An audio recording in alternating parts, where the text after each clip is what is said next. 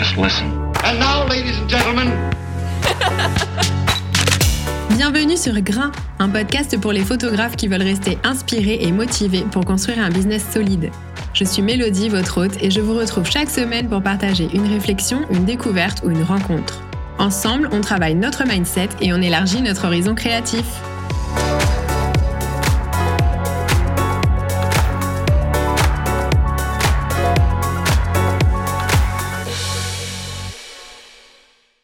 Hello à toutes et à tous et bienvenue dans l'épisode 29 de Grain dans lequel je vais vous partager les pires conseils que j'ai reçus quand je me suis lancée à mon compte. Un épisode à écouter avec un peu de recul et vous allez vite comprendre où je veux en venir. Mauvais conseil numéro 1. Euh, se nicher, se spécialiser et choisir un domaine unique. Vous ne pouvez pas imaginer à quel point cette obsession d'être expert dans un seul domaine toute sa vie, c'est un truc qui me qui m'angoisse profondément. Moi, je suis plutôt quelqu'un qui interroge tout tout le temps. J'ai besoin de comprendre en profondeur les sujets pour les redéfinir. J'ai besoin que tout reste en mouvement pour garder ce sentiment de possibilité ouverte. Et je considère que dans la vie, il n'y a pas de ligne d'arrivée, il y a juste un chemin avec des apprentissages euh, tout le long. Et pour moi, maîtriser 100% d'un sujet et ne plus bouger ensuite, c'est un peu comme arriver au bout du chemin. Et du coup, euh, bah, qu'est-ce qu'on fait après? Euh, J'avoue que je vois pas très bien l'intérêt. Être expert d'un domaine et rester enfermé dedans, c'est pas du tout quelque chose de, positif pour moi. C'est plutôt synonyme de- d'ennui et en toute transparence, euh, bah, j'aurais très peur que ça limite un peu mon, mon ouverture d'esprit.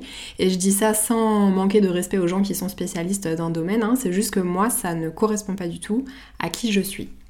Et ce conseil qui, qui me donne globalement un peu envie de mourir, et bah c'est peut-être celui qu'on m'a le plus donné euh, quand je me suis lancée à mon compte il y a 4 ans. Euh, donc ce niché apparemment c'était l'obsession de tous les gens que je rencontrais et moi je débarquais un peu, enfin je débarquais même complètement dans l'univers de l'entrepreneuriat et je me disais que c'était forcément eux qui avaient raison et moi qui avais tort. Donc au début j'ai essayé de me concentrer sur un seul truc mais honnêtement j'ai très vite senti que j'allais pas tenir sur la durée parce que c'était juste trop éloigné de ma personnalité. Or, quand on construit un business de zéro, je trouve que c'est quand même important que ce business soit à notre image et qui nous rende heureux, en tout cas dans ma perception des choses. Et c'est quand même difficile d'être heureux quand notre manière de faire les choses ne nous correspond pas vraiment. Mauvais conseil numéro 2, scruter la concurrence et copier les modèles qui fonctionnent. Au secours Alors oui, avoir une connaissance de ce qui existe aujourd'hui sur le marché, c'est important pour se positionner de manière stratégique, ça on s'entend. Par contre, est-ce qu'on peut arrêter de propager l'adage qui dit que si ça marche pour eux, ça marchera pour vous? Euh, Déjà parce que c'est faux, si ça marche pour eux, bah, ça marchera pour vous que si vous êtes la même typologie de personnes. Et ensuite, penser comme ça, c'est quand même euh, se fermer toutes les voies possibles d'innovation et d'évolution sur un modèle euh, commun.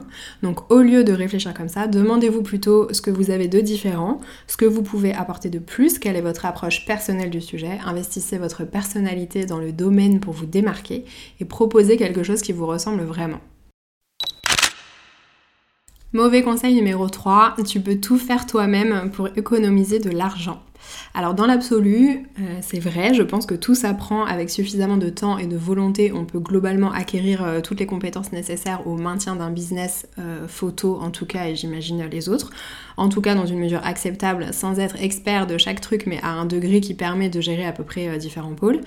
Pour autant, est-ce que c'est une bonne idée? Évidemment que pour beaucoup de gens, la réponse est non. Dans mon cas, par exemple, c'est pas du tout une bonne idée que je m'occupe moi-même de ma comptabilité parce que euh, bah déjà je suis nulle, parce que ça m'intéresse pas et parce que ça me prend dix fois plus de temps qu'à quelqu'un dont c'est le métier. Bon, c'est logique, mais pour cet exemple précis, c'est vraiment utiliser mon énergie à mauvais escient parce que là où je pourrais faire une tonne de choses qui sont dans ma zone de génie, donc là où je suis confortable et douée, bah je vais perdre deux jours sur des trucs qui auraient pris trois heures à quelqu'un d'autre. Donc vraiment, c'est pas du tout un bon calcul. Il y a des choses que je peux gérer seule de manière à peu près correcte, alors que c'est pas vraiment mon domaine, comme, euh, comme mon site web par exemple. Ça me prend un peu plus d'énergie que ce que ça devrait, mais ça reste acceptable.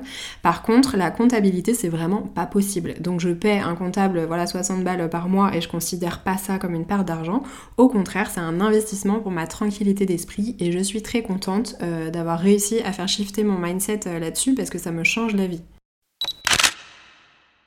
Je m'arrête ici parce que vous n'avez pas besoin de 50 exemples pour comprendre où je veux en venir. La conclusion de tout ça, c'est que quand on vous donne un conseil, au lieu de le prendre pour argent comptant, demandez-vous toujours si c'est adapté à vous, à votre personnalité, à la personne que vous êtes, à votre business et à la vie que vous voulez construire.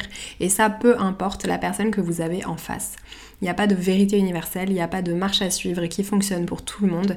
Il y a autant de chemins possibles que de gens sur cette planète. Alors considérez les conseils qu'on vous donne évidemment, mais gardez toujours un recul qui vous permettra de vous demander si c'est aligné avec qui vous êtes. Si vous n'êtes pas encore inscrit à la newsletter, vous trouverez le lien dans les notes de l'épisode. C'est un complément de ressources à l'écrit que j'envoie chaque semaine pour enrichir certains sujets quand j'ai l'impression que c'est bienvenu ou pour partager des contenus différents. Un grand merci d'avoir été au rendez-vous aujourd'hui et on se dit à très vite